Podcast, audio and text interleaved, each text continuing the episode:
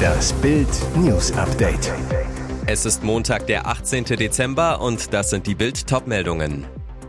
Sexvideoskandal im US-Senat. Deutschem Pornopolitiker droht jetzt Knast. Polizei sagt sehr große Gefahr. 200 Einsatzkräfte suchen vermisste Zweijährige. Gefährliche Panne. Biathlon-Star schießt im Teamhotel.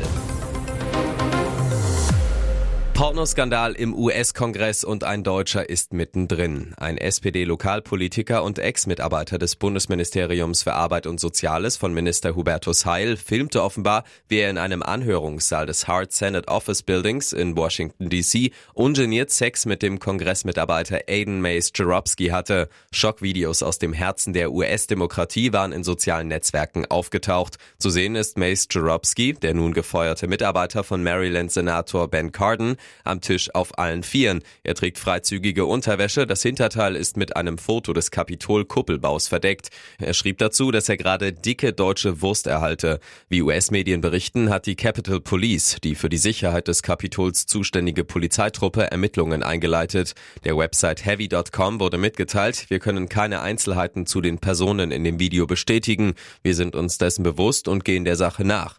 Gibt es also bald Haftbefehle für beide? Als mögliche Verbrechen werden von US-Juristen Hausfriedensbruch und Obszönität genannt.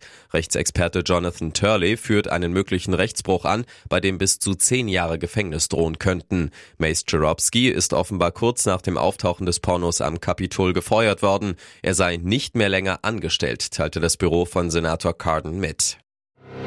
Die Suchaktion nach dem vermissten zweijährigen Kind in Bingen im Landkreis Sigmaringen ist heute Morgen fortgesetzt worden. Das Kleinkind sei zunächst nicht gefunden worden, sagte eine Polizeisprecherin. Es werde geprüft, ob ein Polizeihubschrauber zur Unterstützung fliegen kann.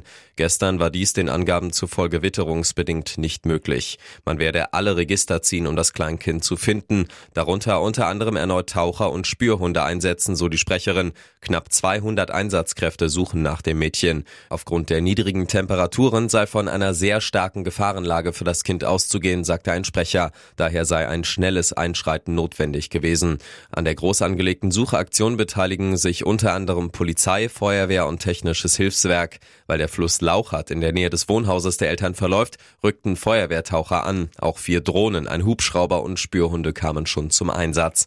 Besondere Schwierigkeiten habe es wegen des Nebels und der Temperaturen um den Gefrierpunkt gegeben, so die Polizei. Die große Suchmaßnahme sei gegen Mitternacht eingestellt worden. Der Einsatz laufe aber in kleinerem Rahmen weiter, hieß es. Über den weiteren Verlauf des Einsatzes müsse noch entschieden werden. Zum Hintergrund des Verschwindens des Mädchens konnte die Polizei zunächst keine Angaben machen. Das hätte in die Hose gehen können. Für Sturla Holm Lägreit ist der Biathlon-Weltcup in Lenzerheide vorzeitig beendet. Der norwegische Staffel-Olympiasieger darf nach einem kuriosen Zwischenfall nicht am letzten Rennen, dem Massenstart am Sonntag, teilnehmen. Der gefährliche Vorfall, ein aus Versehen losgegangener Schuss in der Teamunterkunft. Was genau ist passiert?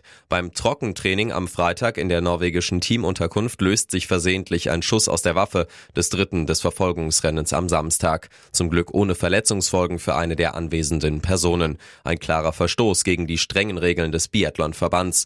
Die Strafe, Lägreit wird für ein Rennen gesperrt, darf als fünfmaliger Weltmeister nicht am Massenstart in der Schweiz teilnehmen. Lägreit selbst beschreibt in der norwegischen Zeitung VG, er habe statt einem leeren Magazin ein volles genutzt, total ungewöhnlich. Mit dem Schuss schoss der Biathlet ein Loch in einen Hocker an der Wand.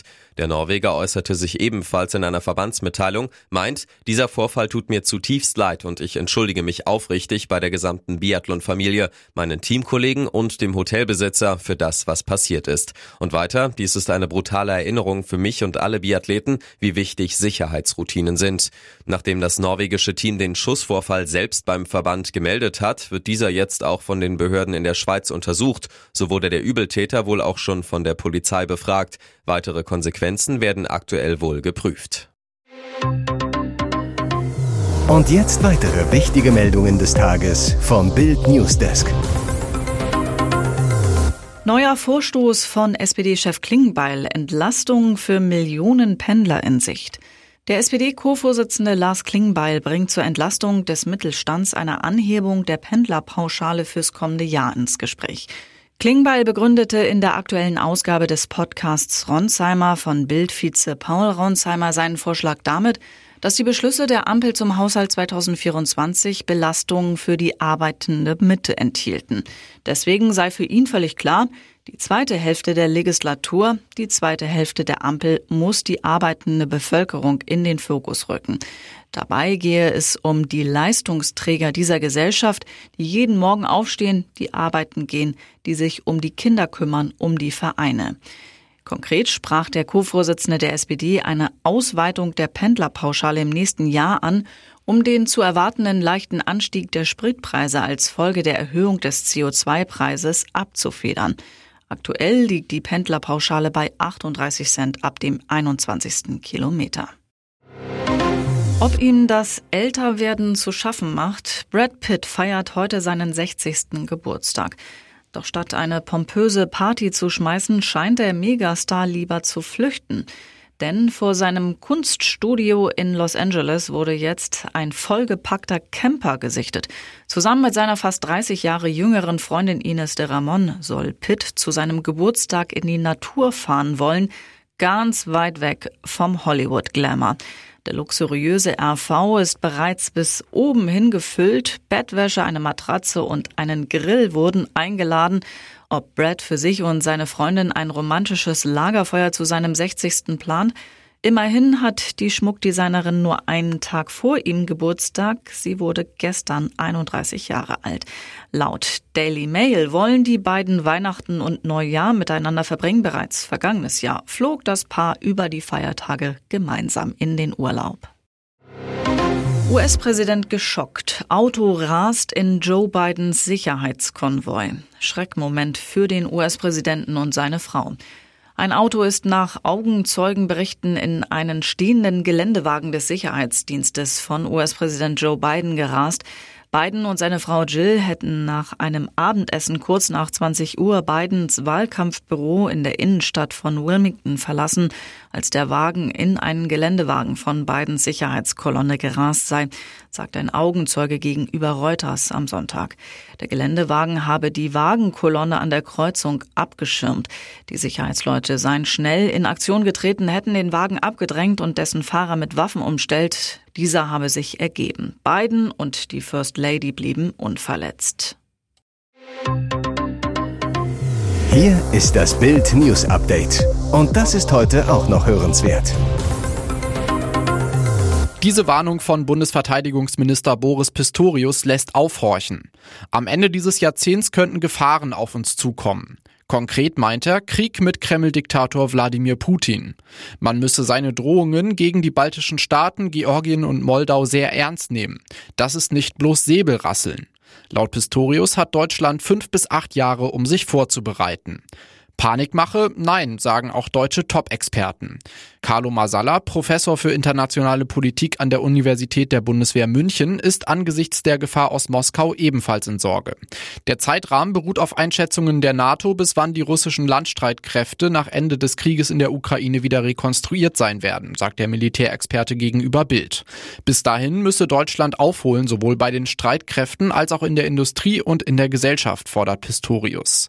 Nico Lange, der deutsche Militärfachmann und Forscher bei der Münchner Sicherheitskonferenz, erklärt in Bild, wir tun derzeit in Europa noch nicht genug, um Putin abzuschrecken, insbesondere mit Blick auf eine mögliche Wiederwahl Trumps. Wir brauchen einsatzbereite Streitkräfte und eine leistungsfähige Verteidigungsindustrie als Versicherung gegen Putins Größenwahn. Und weiter, niemand kann sich vor Putin sicher sein, man kann ihn nur durch eigene Stärke von weiteren Angriffen abhalten. Wenn wir schwach sind, wird Putin das brutal ausnutzen. Laut Masala ist das Hauptproblem in Deutschland, dass dieses Szenario politisch und gesellschaftlich als eher unrealistisch erachtet würde. Und wir haben ein Problem, das wenige zur Bundeswehr wollen. Kurzum, wir sind in dieser neuen Realität noch nicht angekommen, stellt der Militärexperte fest. Das geht eindeutig zu weit. Gegen Zweitligaschlusslicht Osnabrück kam Hertha BSC am Samstag im Olympiastadion nicht über ein 0 zu 0 hinaus. Nach dem enttäuschenden Unentschieden ließen einige Fans ihren Frust verbal an Schiedsrichter Patrick Ittrich aus. Der veröffentlichte am Samstagabend auf Instagram eine Morddrohung, die ihm ein Fan per Privatnachricht geschickt hatte. Ittrich schrieb dazu in einer Story, was heute nach dem Spiel Hertha BSC Osnabrück wieder an abartigen DM auf meinem Account zu lesen waren, ist unfassbar. Anschließend teilte der Schiedsrichter, der hauptberuflich Polizist ist, einen Screenshot, auf dem die Nachrichten eines Hertha-Fans zu sehen sind. Der schrieb an Ittrich, ich werde dich töten und du bist eine Schande für den deutschen Fußball. Ittrichs Kommentar dazu, Anzeige folgt übrigens. Beim Spiel zwischen Hertha und Osnabrück hatte Ittrich Berlins Florian Niederlechner nach 85 Minuten mit glattrot vom Platz gestellt. Zunächst hatte er den Stürmer nur mit Gelb verwarnt, sich nach Ansicht der VAR-Bilder aber doch noch für den Platzverweis entschieden. Niederlechner flippte beim Verlassen des Platzes aus, schrie in die Sky-Kamera, ihr seid wahnsinnig, scheiß Videobeweis. Die Niederlechner Wut richtete sich jedoch nicht gegen Ittrich selbst. Der Hertha-Profi sagte nach dem Spiel, wir kennen und mögen uns schon seit Jahren. Ich habe ihn auch gefragt, warum er nicht bei seiner Entscheidung geblieben ist. Es wurde dann leider so entschieden. Genau deshalb hassen alle den Videobeweis.